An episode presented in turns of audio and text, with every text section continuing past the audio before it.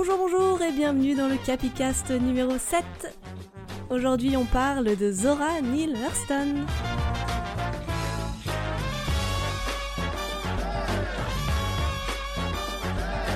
Zora Neale, c'est une autrice afro-américaine, anthropologue spécialisée dans le folklore noir, qui a été actrice de premier plan dans le mouvement de la Harlem Renaissance à New York dans les années 20. J'ai découvert Zora Neale Hurston via le mouvement de la Harlem Renaissance en fait. C'est un mouvement culturel qui a eu lieu pendant un temps très court à Harlem, donc entre en gros 1925 et 1935 et ça m'a immédiatement fasciné. C'est la naissance du jazz, des cabarets, du charleston, mais aussi de la littérature, de la peinture ou du théâtre nègre. C'est le début d'une prise de conscience collective et la construction d'une identité noire de la part d'une partie de la population noire, souvent la plus aisée évidemment, mais qui a touché toutes les populations et qui a lancé un vrai mouvement de fierté noire. Si Malcolm X et Martin Luther King ce sera pas avant les années 60, ils ont tous les deux grandi avec cette idée que, quelque part à New York, les Noirs faisaient la fête, les Noirs écrivaient, les Noirs voulaient être considérés comme une population à part entière, et les Blancs se joignaient au mouvement. Je connaissais pas du tout ce mouvement et j'ai voulu creuser un peu. Je suis donc tombée sur pas mal d'auteurs et ça tombait bien parce que j'étais justement en voyage à New York à ce moment-là, car oui, je voyage à New York. Je suis donc allée fouiner du côté des librairies et des bibliothèques de Harlem et j'ai noté plein de noms d'auteurs et d'autrices. Je voulais m'intéresser à une femme noire de cette époque, déjà parce que j'ai décidé d'alterner un homme, une femme dans le capi, hein. et ensuite parce que je trouvais qu'être une autrice femme noire et fière dans le New York des années 20, ça avait encore plus de gueule.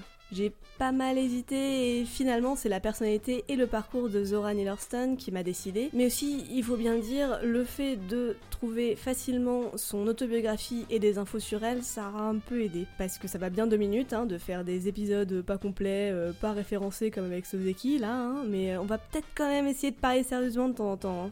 Allons-y pour la vie extraordinaire de Zora Neale. Petit disclaimer, je traduis le mot négro par nègre. C'est pas par volonté de déclencher les foudres du Black Twitter, hein, ne glissez pas dans mes DM s'il vous plaît, mais parce que c'est la traduction littérale d'un mot qui était utilisé à cette époque pour décrire des personnes noires et leur culture. Voilà.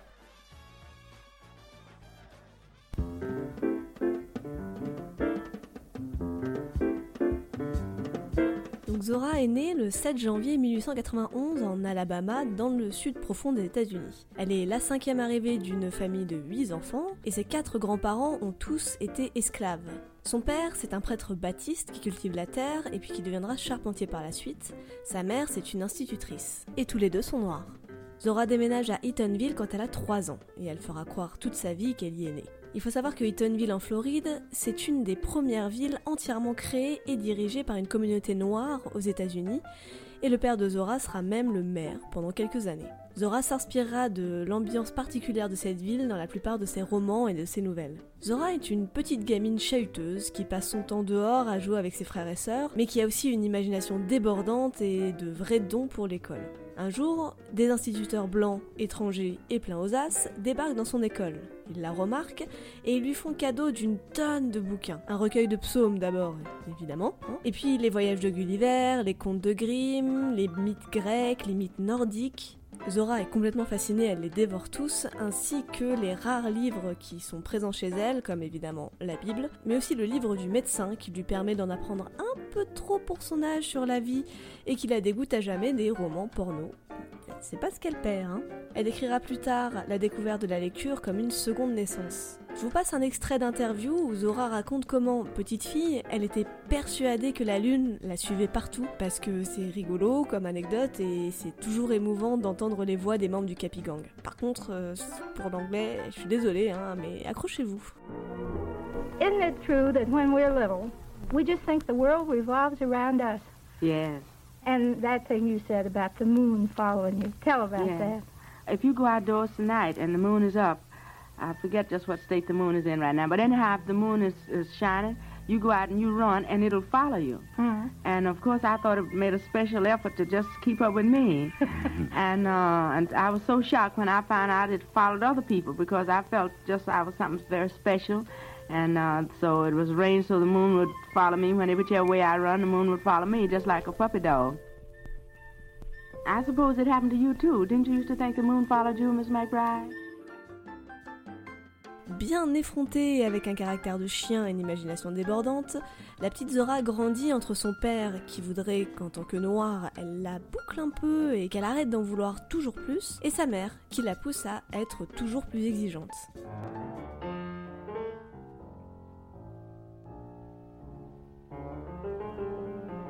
Malheureusement, sa mère meurt de maladie quand Zora n'a que 13 ans, et son père se remarie assez vite. Il déménage à Jacksonville un peu plus loin, et il disperse ses 8 enfants aux quatre vents, dans la famille, au travail ou des pensionnats privés. Zora est envoyée donc dans une école privée que son père finit par arrêter de payer, tout simplement, en essayant de s'arranger pour que l'école euh, adopte sa fille, euh, rien que ça. Hi, I'm Dr. Richard Honecker. Let's talk about good parenting techniques mais l'école n'est pas du tout d'accord, évidemment, et la renvoie chez son père à Jacksonville, obligeant la gamine à quitter l'enseignement avant la fin de son terme, alors que Zora était une élève brillante qui aimait l'école. Commence alors pour Zora des années de galère, ce qu'elle appellera ses missing years.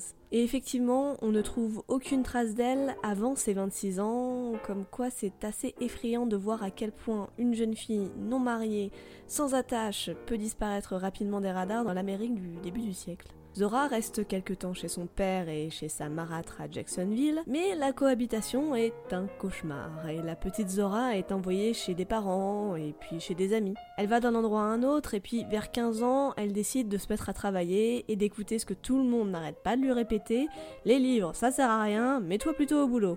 Elle devient donc la femme de chambre d'un riche couple blanc, mais en fait c'est plutôt son don avec les enfants qui fera d'elle leur babysitter attitré. Elle finit par se faire virer parce que l'autre femme de chambre, une noire elle aussi, se plaint qu'elle ne fait jamais son boulot pour lequel on l'a embauchée. Bravo, la solidarité. Zora se fait engager ensuite dans une autre maison de blanc, mais elle préfère partir devant les avances répétées du mari. Elle abandonne pas son rêve de retourner un jour à l'école, mais comment faire sans argent? Du coup, elle squatte chez son frère qui vient de finir ses études de médecine et qui est tout juste marié avec un enfant. Mais là aussi, elle devient vite la bonne à tout faire du couple et elle décide de partir. Et puis, un jour, elle est embauchée comme maid par une grande cantatrice de théâtre. Et là, euh, bah là c'est la belle vie, hein. Euh, le monde du spectacle lui plaît immédiatement. Elle s'initie à la musique classique et elle devient très vite la coqueluche de toute la troupe. Et sa patronne devient sa best friend.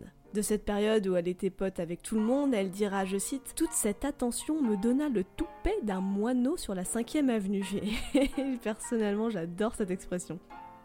La troupe comprend des anglo-saxons, des juifs, des irlandais et donc une noire. Elle s'entend bien avec tout le monde et les blagues raciales fusent de partout. Je la cite, personne n'hésitait à lancer une vanne et tout le monde le prenait bien. Ce qui montre aussi par là son rapport avec le fait d'être noire. Zora, elle a grandi dans une communauté principalement noire et ça n'a jamais été une source de problème ou de honte pour elle parce que globalement, elle a toujours été entourée de gens comme elle quoi. Pour Zora, être noire, c'est pas plus une fierté qu'une honte. Et si dans ses livres le racisme est parfois présent, il n'en est pas le centre. Elle veut avant tout développer une écriture universelle avant d'être fraternelle avec ses frères noirs.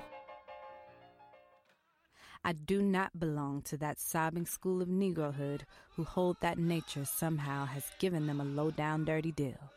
No, I do not weep at the world. I am too busy sharpening my oyster knife.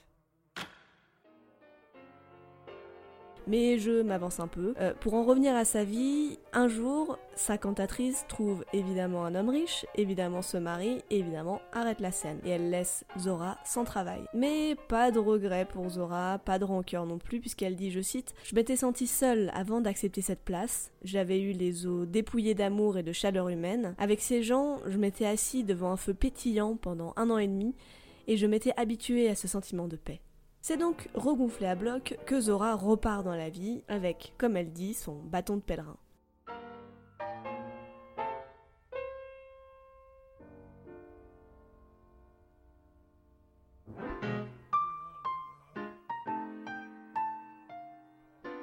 Après quelques mois de petits boulots de serveuse où Zora essaye de mettre de côté sans y parvenir, elle finit par s'inscrire au cours du soir où elle rencontre un prof comme on aimerait tous en avoir rencontré dans notre scolarité. Un prof qui lui redonne le moral, qui la motive et qui lui donne le courage d'aller au bout de son rêve d'éducation. À 26 ans quand même, Zora va s'inscrire donc au Morgan College à Baltimore pour compléter son cursus du lycée.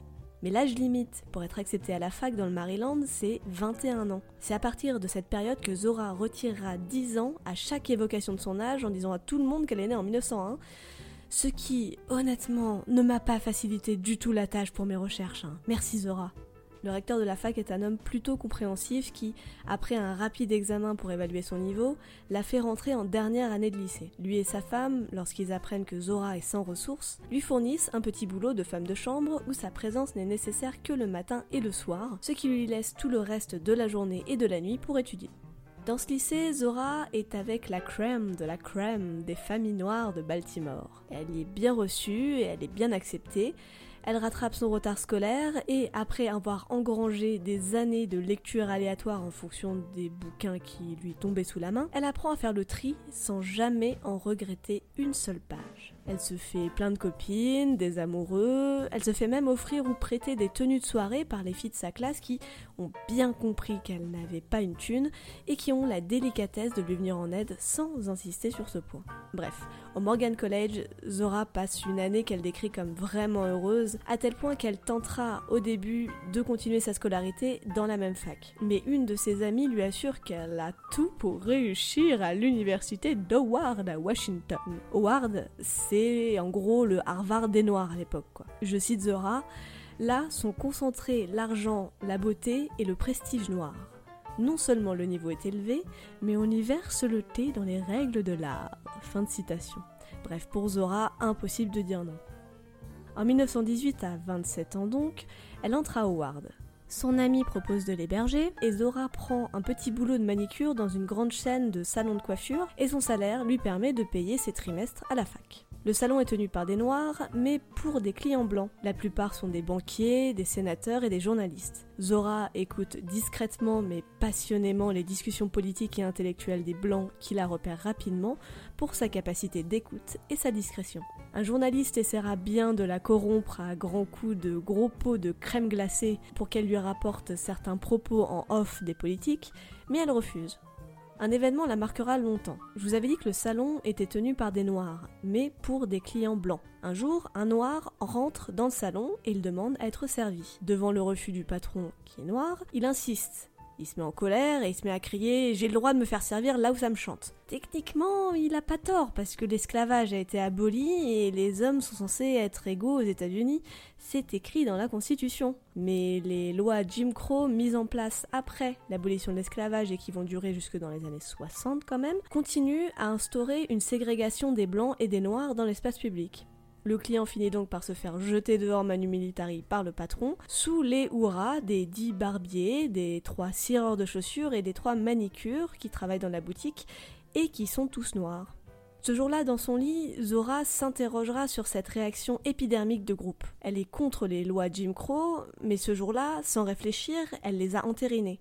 Parce que ce type représentait une menace pour l'établissement de perdre sa clientèle et de faire faillite et ce risque se serait aussi répercuté sur tous les autres commerces de la rue. Certes, le geste de l'accueillir comme n'importe quel client aurait été beau, mais comme elle dit, je cite, nous serions tous rentrés chez nous avec nos loyers et nos factures impayées, le noir militant qui aurait été la cause de tout ceci se serait perché sur la ferraille de nos vies en poussant un cocorico de triomphe. Fin de citation. Comme j'ai dit un peu plus tôt, le rapport de Zora à la couleur, c'est pas celui d'une fraternité noire, c'est celui d'une universalité pragmatique qui est rendue terre à terre par son expérience de la misère.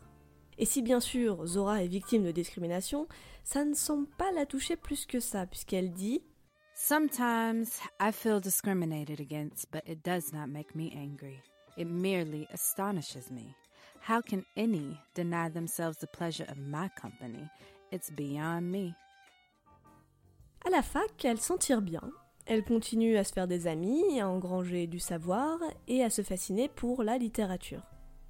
Elle décide même de devenir professeure d'anglais plus tard. Elle devient membre d'une des premières formations de sororité étudiante afro-américaine et elle cofonde un journal. Elle prend des cours d'espagnol, d'anglais, de grec, d'éloquence et bien sûr, elle écrit.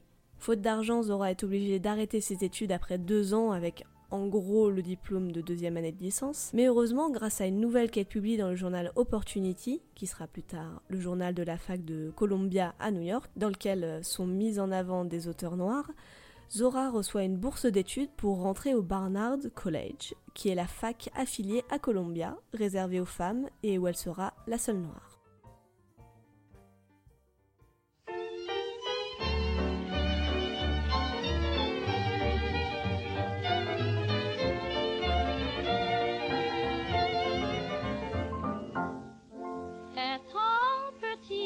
Chagrin, j'admirais dans les magasins le teinte pâle de poupées blondes.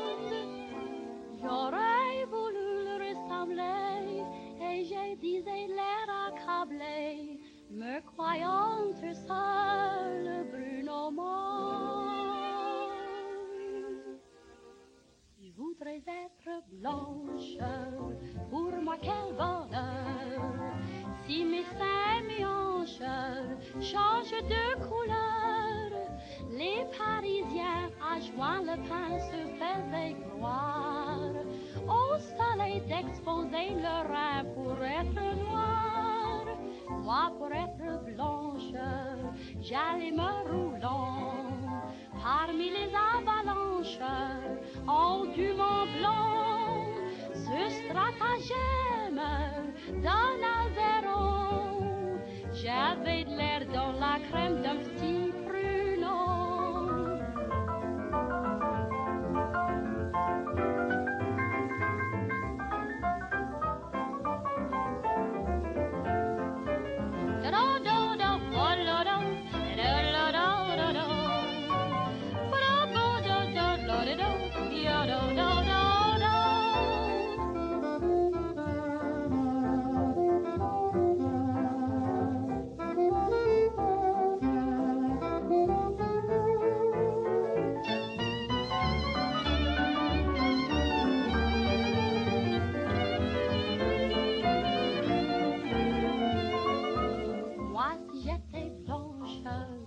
que mon bonheur, qui près de vous épanche, garderait sa couleur. Au soleil, c'est par l'extérieur qu'il en d'or. Moi, c'est la flamme de mon cœur qui m'encolore. Et si ma figure, mon corps s'enbrunit, c'est parce que la nature me voulait ainsi. Mais je suis franche, dites-moi monsieur, faut-il que je sois blanche pour vous faire mieux?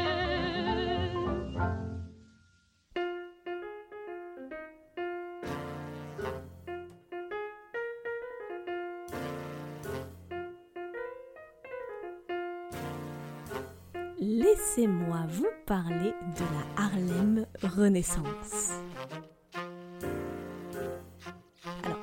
Entraîné par mon enthousiasme tel un jogger en fin de confinement, j'étais parti pour faire un long tunnel de 20 minutes sur tout l'historique du quartier de Harlem à New York. Et puis bon bah j'ai calmé mes titres, j'ai inspiré, expiré à fond, j'ai supprimé le texte que je venais d'écrire et j'ai écrit celui-là à la place qui se contente de résumer ce mouvement artistique noir qui a eu lieu à Harlem des années 1920 aux années 1930. En 1920, l'esclavage est aboli en Amérique depuis 55 ans, mais les ségrégations entre noirs et blancs continuent. Ce qui n'empêche pas certains Américains noirs de faire fortune et de constituer une certaine élite. Cette élite s'installe peu à peu à Harlem, un quartier au nord de Manhattan, au début construit pour la bourgeoisie blanche, mais que la bulle immobilière, déjà, a permis de rendre accessible à un autre genre de bourgeoisie un peu moins wasp. Du coup, les riches noirs et leurs églises s'installent et font tout ce que font les riches, euh, quelle que soit la couleur. Hein. Ils organisent des soirées, ils font salon, ils deviennent des mécènes pour les artistes noirs qui veulent écrire, jouer de la musique, peindre ou sculpter. Et ça tombe bien, puisqu'une vague de migration amène à Harlem tous les noirs du sud des États-Unis, mais aussi des îles comme les Bahamas ou les Caraïbes. En même temps, le jazz devient le phénomène tellement à la mode que les blancs se ruent jusque dans les clubs de Harlem, comme le Cotton Club ou l'Apollo, pour voir d'abord des comédies musicales, puis pour voir jouer les orchestres de jazz dirigés par des types un peu inconnus aujourd'hui, comme euh, Louis Armstrong, Duke Ellington ou Earl Hines. C'est aussi le moment où on commence à réfléchir à l'identité noire et où naît l'idée aujourd'hui un peu compliquée d'un retour aux racines pour tous les noirs, avec un retour en Afrique, là, immense guillemets avec les doigts, la terre des ancêtres. C'est aussi le moment où les Blancs, en pleine gloire de la société industrielle, capitaliste et encore victorienne, voient dans le noir un modèle d'authenticité, de spontanéité, de liberté voire d'érotisme. On pensera ce qu'on voudra de cette vision, certes positive des Noirs, mais on insiste. Il n'empêche que les Blancs qui s'intéressent aux écrits, aux pièces de théâtre et à la musique noire, eh ben ça donne forcément une portée un peu plus large à tout ce beau monde. Mais la Harlem Renaissance s'arrête vers 1929, comme tout le monde en fait, avec le début de la Grande Dépression, qui fait, je cite, descendre tout le monde d'un échelon ou deux, et les Noirs n'avaient pas beaucoup à descendre pour se retrouver par terre, comme dira le poète Langston Hughes, qui sera un grand pote de Zora.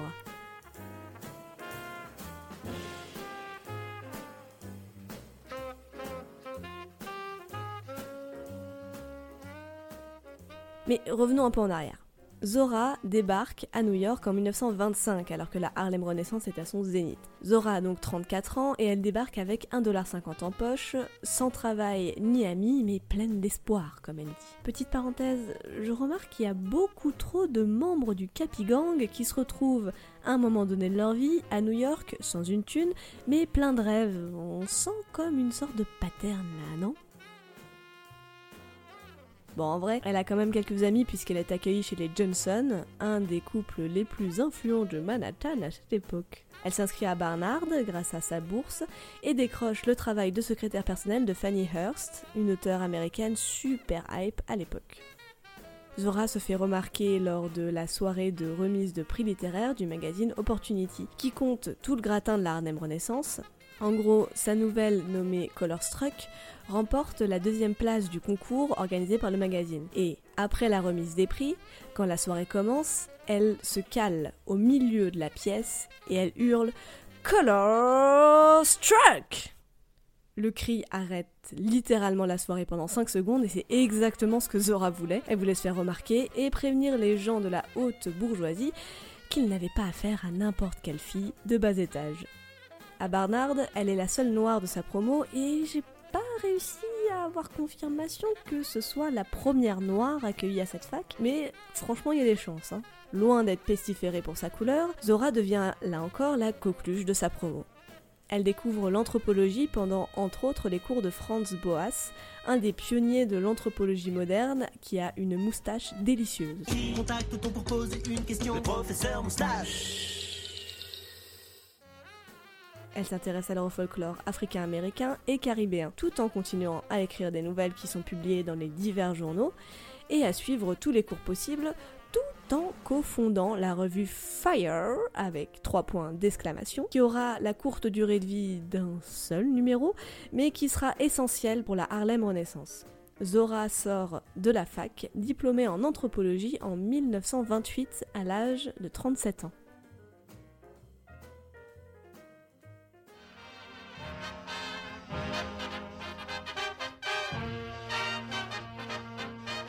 Directement après ses études, Zora continue à conduire des recherches ethnographiques sous la direction du grand anthropologue Franz Boas, qui lui dégote une bourse pour aller dans le sud des États-Unis pour trouver des éléments de folklore noir. Elle fait un crochet à Memphis pour voir ses deux frères et prendre un peu des nouvelles du reste de la fratrie qui était éparpillée aux quatre coins des États-Unis.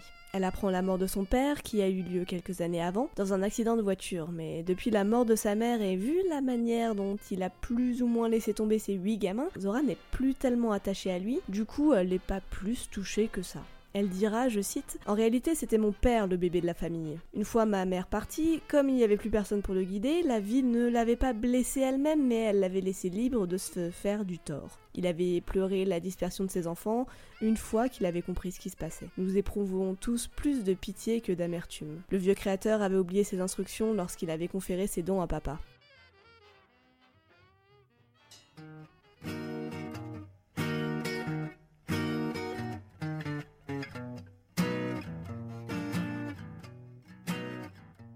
Après cette petite bulle familiale plutôt heureuse, elle se rend à la Nouvelle-Orléans complètement reboostée. Elle y reste 6 mois à la recherche de contes et de folklore noir et déniche euh, rien du tout.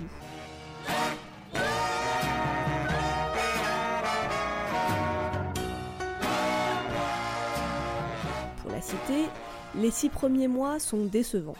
Je découvrais plus tard que ce n'était pas parce que je n'étais pas douée pour la recherche, mais parce que mon approche était erronée. Le prestige de l'université de Barnard m'imprégnait encore. Je m'attardais dans les halls de marbre, je savais pourtant où dénicher les matériaux, mais j'allais de ci, de là, en demandant dans mon barnardien le plus pur Pardonnez-moi mon brave, mais ne connaîtriez-vous pas quelques contes ou chansons populaires? Forcément, les gens à qui elle demande n'ont aucune idée de ce dont elle parle, alors qu'ils sont eux-mêmes un réservoir inépuisable à histoire, à chansons, à folklore quoi. Zora finit par revenir à New York pour se faire passer un gentil savon, mais un savon quand même, par Papa Franz, le surnom de Franz Boas. Entre-temps, Zora s'est mariée avec Herbert Chin, un musicien de jazz et un prof de Howard qui deviendra plus tard médecin. Elle l'avait rencontré en première année de fac et il est doté, je la cite, d'une belle voix de baryton et qui dansait magnifiquement bien. Mais se sentant un peu prise au piège de cette union, Zora préfère se plonger dans son travail et l'utiliser comme prétexte pour s'éloigner de lui. No, no, I cannot make that business meeting. I've got a different business meeting at 3 and we'll be doing business there. Elle repart donc à nouveau dans le sud profond, cette fois financée par la richissime mécène de Harlem, Charlotte Osgood Mason, que tout le monde appelle Marraine. Marraine, c'est l'héritière d'une très très très riche famille de New York qui a arrosé une grande partie des auteurs noirs de Harlem, aussi bien en argent qu'en champagne. Elle s'intéresse à l'anthropologie, elle-même étant partie dans sa folle jeunesse, vivre avec les Indiens des plaines pour revenir avec plein d'infos sur leur mode de vie. Comme la plupart des blancs qui s'intéressent et financent l'art nègre, comme on disait, elle voit cet art d'un point de vue primitiviste, c'est-à-dire comme une manière de revenir aux origines de l'humanité, desquelles les Noirs pas encore corrompus par la civilisation blanche seraient restés proches. Est-ce que vous estimez que vous êtes raciste? Non, je ne suis pas raciste et je trouve que tout ce qui se passe maintenant, euh, je suis d'avis de mettre les blancs avec les noirs dans les écoles. Je ne trouve pas qu'il faut les traiter comme des bêtes et les torturer parce qu'ils sont noirs. Parce que malgré tout, euh, ils n'y peuvent rien. Il n'empêche qu'entre Zora et Marraine, une relation compliquée se met en place. De 1928 à 1932, elle lui octroie 200 dollars par mois pour ses travaux de recherche, et leur relation mélange complicité, intérêt commun pour le folklore noir et rapport hiérarchique de Marraine, qui s'estime propriétaire des travaux de Zora.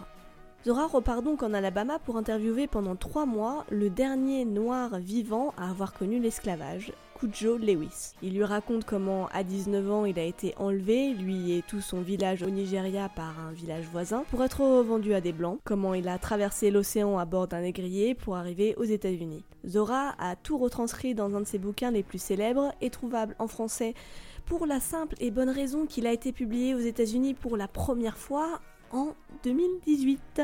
Si ça vous intéresse, en français, ça donne Barracoon, l'histoire du dernier esclave américain. Et puis Zora repart pour récolter tout ce qu'elle peut récolter encore une fois. Mais cette fois, elle s'adresse à la base, au peuple noir, et fait un séjour dans une scierie dans le comté de Polk en Floride. Et je suis sûre que vous ne saviez pas qu'il y avait un coin qui s'appelait Polk en Floride. Là, elle se fait des amis, elle développe des amitiés, des amours, donc de se faire tuer. Mais surtout, elle récolte masse de chansons, de danses, de contes folkloriques de la part d'un bon paquet noir venu des quatre coins des États-Unis et des quatre coins du globe en général. Elle prend aussi conscience que ce qui est appelé le paramour rights est encore très fréquent dans le sud. Ça consiste en gros en de l'esclavage sexuel avec un homme blanc qui garde chez elle une femme noire, euh, la viole et l'oblige à porter son enfant. Cette pratique héritée de l'esclavage est donc encore très fréquente dans le sud, mais on y reviendra plus tard. Après un soir de bagarre générale où Zora manque de se faire planter par une rivale, elle quitte la Floride et parcourt en une nuit la moitié des 1000 km qui la séparent de la Nouvelle-Orléans.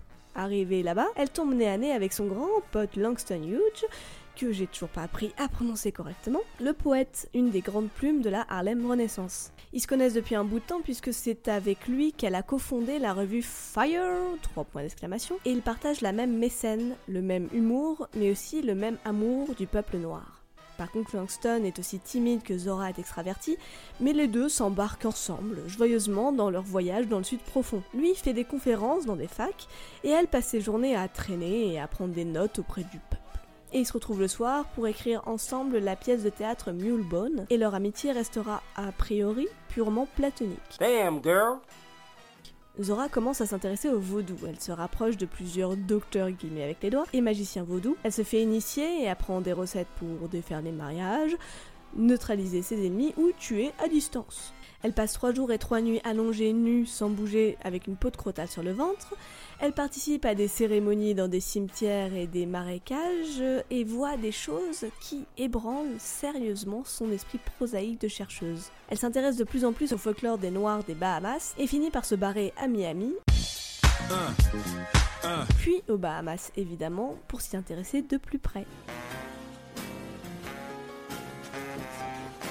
Pour info, Langston et Zora finiront par se brouiller pour une question de paternité de la pièce Mulebone. Langston décrira plus tard comment, pour beaucoup de ses amis blancs, Zora était, je cite, sans aucun doute la parfaite Darky, dans la gentille définition du mot qu'il leur donne, c'est-à-dire la négresse ingénue, infantine, avec de l'humour et piquante. C'est ce que beaucoup d'autres intellectuels noirs reprocheront à Zora par la suite. Un certain manque d'engagement politique dans la lutte des Noirs et une validation par son travail comme par son caractère de la vision des Noirs par les Blancs comme étant des êtres légers, authentiques et proches de leurs racines.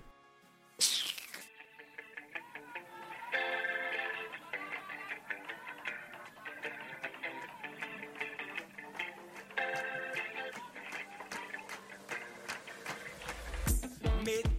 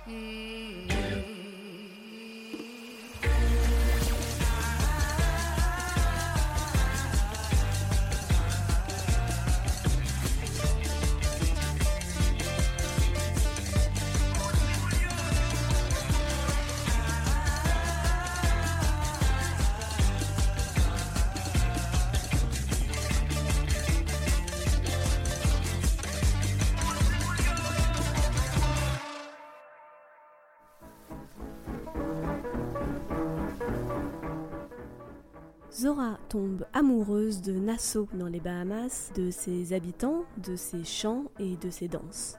Elle s'y installe et se plonge intégralement dans cette culture. Elle aime particulièrement la manière dont les Bahamiens ont pour habitude de transformer tous les éléments autour d'eux en chansons, comme par exemple pour Bellamina, qui est une chanson qui parle d'un navire de contrebande de Rome, qui était d'un blanc éclatant à l'origine et qui a été repeint en noir pour ne pas se faire repérer des gardes-côtes.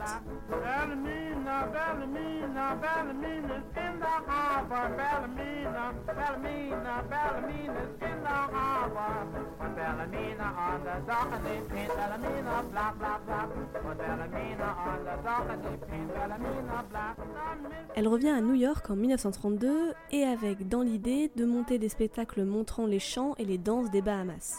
Malgré la Grande Dépression et le déclin de la Harlem Renaissance, les spectacles fonctionnent super bien et créent un engouement pour, je cite, les danses primitives noires.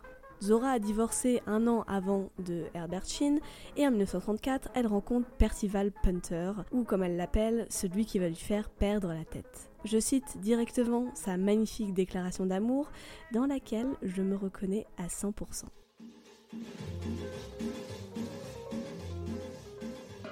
Je peux pas dire que je tombais amoureuse, je sautais en parachute. Plus je le sondais et plus je trouvais de quoi l'admirer. Il m'allait comme un gant. C'est son intelligence qui me séduisit, car je suis le genre de femme qui aime progresser mentalement et j'aime que mon homme arrive avant moi. Si en plus il est fort et honnête, le reste coule de source. Bon, par contre, leur relation est entachée de scènes de jalousie et d'incompréhension mutuelle. Lui voudrait qu'elle arrête de travailler pour s'occuper uniquement de lui, et bah, elle ne peut simplement pas se passer de son travail. Ce qui donne une relation tumultueuse, faite de passion, d'amour et parfois de violence, et aucun des deux n'arrive à se passer de l'autre. 1934, c'est aussi l'année où Zora fonde une école d'art dramatique basée, je cite, entièrement sur les expressions nègres, ne me demandez surtout pas ce que ça veut dire. En 1935, elle écrit Mules and Men, un roman qui regroupe un peu tout le matériel sur le folklore qu'elle a pu trouver en Floride et dans la Nouvelle-Orléans. En 1936, elle obtient une bourse de la fondation Guggenheim pour rassembler du matériel folklorique à Haïti et en Jamaïque. Elle en profite pour fuir l'amour de sa vie, Percival Punter, avec qui les relations ne se sont pas arrangées. Ce qui lui donnera le déclic de partir sera ce jour où il la frappera et où elle se rendra compte qu'elle ne lui en veut même pas. Elle s'est vue perdue et décide de fuir pour leur bien à tous les deux. Haïti, elle se plonge dans le vaudou, puisque c'est Haïti que le vaudou est né, et c'est la première à prendre en photo une zombie. Ces êtres humains dont l'âme est supposée être détenue et dirigée par un sorcier vaudou. Elle regroupe tout ça dans un bouquin, Tell My Horse, qui sera publié en 1938. En 1937, elle publie ce qui sera son roman le plus lu et qui est le plus disponible en français, Their Eyes Were Watching God, ou en bon français, Mais leurs yeux dardaient sur Dieu, dont je trouve la phrase d'ouverture très courte mais magnifique de poésie et de mystère. Ships at a distance have every man's wish on board.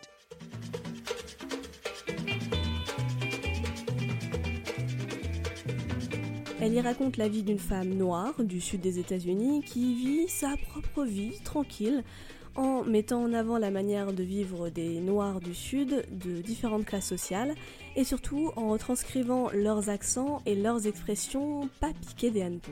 Teacher talking about, oh, you about to give us homework for the summer. You sleep, man.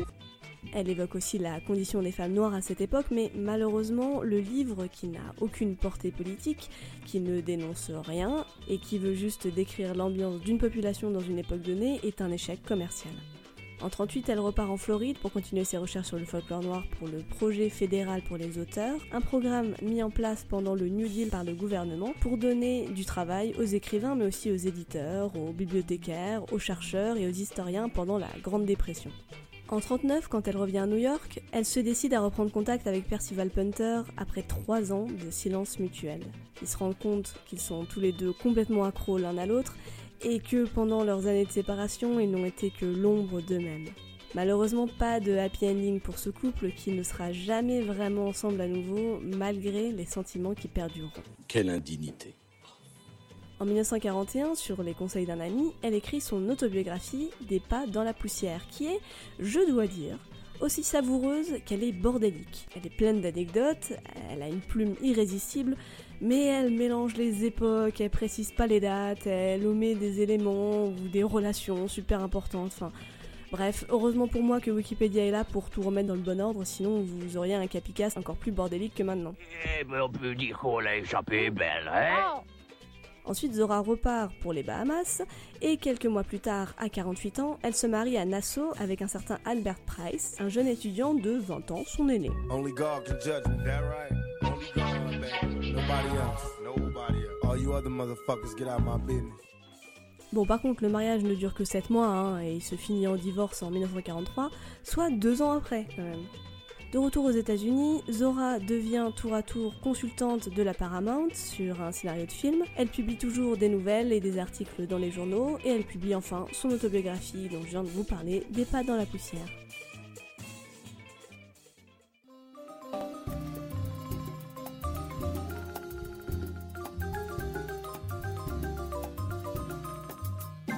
De 1947 à 1948, Zora vit au Honduras dans l'espoir de découvrir des ruines mayas ou des vestiges d'une civilisation perdue.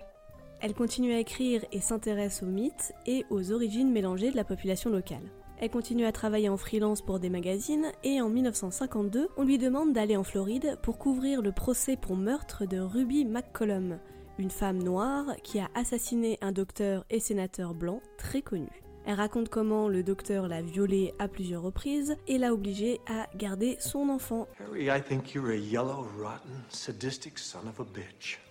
Zora retrouve là encore la vieille habitude du paramour rights et en parle dans son article. Jugé coupable et condamné à mort par un jury évidemment entièrement constitué d'hommes blancs, l'accusé s'en tirera en appel en étant déclaré non apte à être jugé. Elle sera enfermée 20 ans dans une institution psychiatrique avant d'être relâchée. Ce cas a été un énorme scandale dans tous les États-Unis des années 50 car Ruby McCollum est la première femme noire à témoigner des viols qu'elle a vécus de la part d'un homme blanc. Ce procès a permis de mettre en lumière la pratique du paramour right, mais aussi de faire avancer les droits des Noirs dans la pratique de la loi, notamment les incluant dans les jurys. Duh. Zora, elle, s'embrouille pour une question d'argent avec le journal pour qui elle écrit, et n'ayant pas les fonds pour retourner assister au procès en appel de Ruby, elle persuade un de ses potes journalistes de s'y intéresser en lui filant tout ce qu'elle a pu écrire sur le sujet. Son pote en sortira un bouquin, qui s'appuiera largement sur les travaux de Zora et qui la citera à peine, et qui deviendra un best-seller. Et puis Zora revient s'installer en Floride, elle va de job en job, elle accepte des postes de prof remplaçante, de bibliothécaire, et vers 60 ans, elle est obligée de toucher l'aide sociale et devient maid à Miami. Retour à la case départ.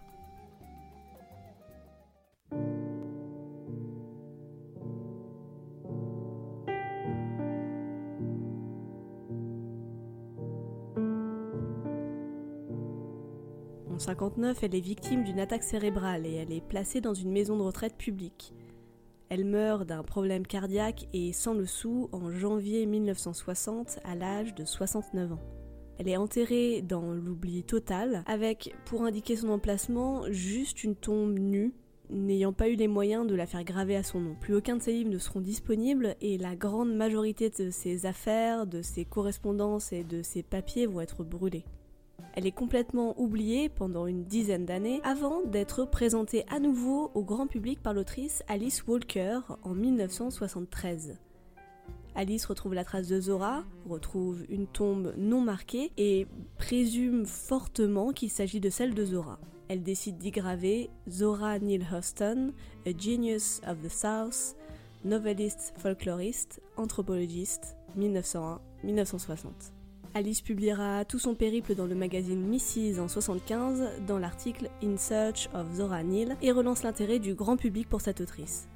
Aujourd'hui, on parle surtout de Zora Neale pour citer les autrices noires de la Harlem Renaissance, plus pour le côté féministe de ses œuvres et pour avoir mis en lumière la manière de vivre des populations noires du Sud.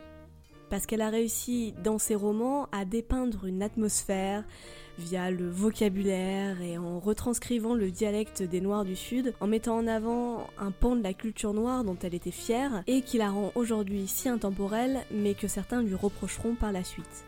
Il faut aussi savoir que Zora était républicaine et conservatrice jusqu'au bout des ongles, contre l'inclusion positive et les aides de l'État pour aider les Noirs à trouver du travail. Elle est pour une fierté noire qui ne devrait rien à personne et surtout pas aux Blancs ou à l'État. Ce qui est assez ironique quand on sait qu'elle en a bénéficié via le New Deal ou à la fin de sa vie avec l'aide sociale. On lui reproche et la félicite aujourd'hui d'avoir donné une image des Noirs honteuse pour certains, fidèle pour d'autres, en montrant la vie de tous les jours de Noirs non éduqués, qui renforcerait les stéréotypes racistes avec les accents du Sud, ou le poisson frit, ou la pastèque, tout ça, tout ça. On lui reproche d'avoir voulu répondre à une demande de ses patrons blancs qui voulaient voir du primitivisme noir, en s'appuyant sur l'ignorance et les superstitions des habitants qu'elle a interrogés. On lui reproche aussi d'avoir sensationnalisé son approche du vaudou pour faire avancer sa carrière et d'avoir plagié une bonne partie de ses travaux. Il n'empêche qu'on retiendra de Zora surtout son féminisme à tout craint, son message d'indépendance des femmes, des noirs et des femmes noires, sa volonté de faire connaître toutes les cultures noires et son humour dévastateur. Le Zora Festival est organisé tous les ans, enfin peut-être pas cette année, en son honneur à Eatonville, dans la même église où prêchait son père, et en 2009 le thème c'était l'afrofuturisme. Je vais finir avec une de ces citations imagées dont elle a le secret. Essayez si vous voulez, vous découvrirez bien vite que vivre sans amis, c'est comme traire une ours dans l'espoir d'avoir de la crème pour son café du matin. C'est terriblement compliqué et le résultat est décevant.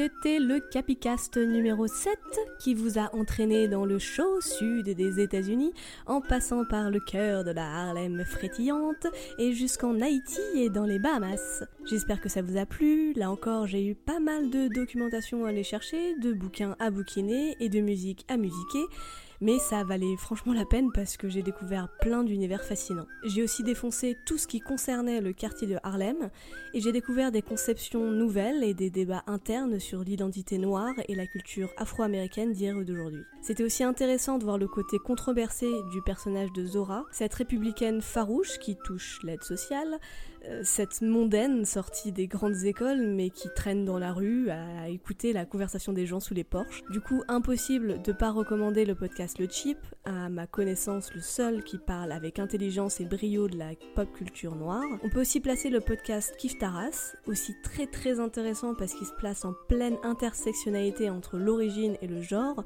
pour dénoncer le racisme ordinaire. Pour la biblio en français de Zora, ben euh, ça va être assez rapide hein, parce que dans les bouquins de la Madame publiés chez nous en France, on ne trouvera de dispo que Barracoon, l'histoire du dernier esclave américain chez Lattès à 20,90€. Et son roman le plus connu, Met leurs yeux dardés sur Dieu, à 22,50€ chez le délicieux éditeur Zulma. Par contre, il y a une BD biographique qui est sortie il y a pas longtemps et qui s'appelle Fire, 3 points d'exclamation. L'histoire de Zora Annie Hurston, c'est de Peter Bag, c'est à 18€ et c'est publié chez Nada Édition. Je l'ai pas encore lu, donc je sais pas ce que ça donne, mais n'hésitez pas à me dire ce que vous en avez pensé. Moi, je sais que c'est ce que je vais commander chez mon libraire dès que je pourrai sortir de chez moi. Pour les mentions d'usage, le Capicast est un podcast du merveilleux Calvin Ball Consortium et il est monté et présenté par moi-même, Capicès. N'hésitez pas à aller faire un tour sur les autres podcasts du Calvin Ball. Vous pourriez découvrir par exemple Le Retour du jeudi, dans lequel Calcul matriciel et Moldu vous parlent de films qu'ils ont vus alors qu'ils y connaissent rien. Et c'est vraiment très drôle. Je vous promets pas que vous allez apprendre quoi que ce soit. En tout cas, vous allez bien rigoler et franchement, c'est pas plus mal parce que je trouve, je sais pas ce que vous en pensez, mais moi je trouve qu'on est en manque de podcasts humoristiques chez nous les Français. Si vous voulez en faire un, lancez-vous parce que franchement, moi je suis en manque. Rejoignez Rejoignez-nous sur le Discord pour papoter, sur Twitter, moi à @capicès et le Calvin Ball à @calvinballfm, sur la page Facebook du Capicast. N'hésitez pas à donner une petite obole au Tipeee de l'équipe qui a augmenté. Waouh je mets toutes les sources dans le descriptif de l'épisode, ainsi que les références musicales, et la playlist est trouvaille sur Spotify sous le nom La Capi Playlist. Je vous fais des bisous, hydratez-vous, lavez-vous les mains, éternuez dans votre coude et n'utilisez pas de mouchoir en tissu. Mille bisous, prenez soin de vous.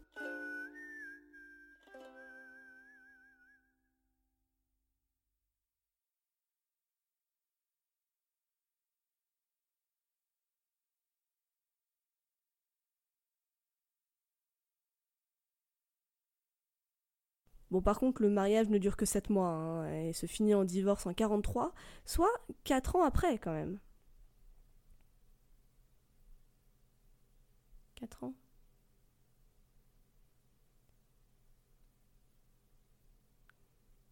Bah non, 3 ans 2 ans 2 ans après. Euh, bonjour, bonjour. Ah, ça commence bien.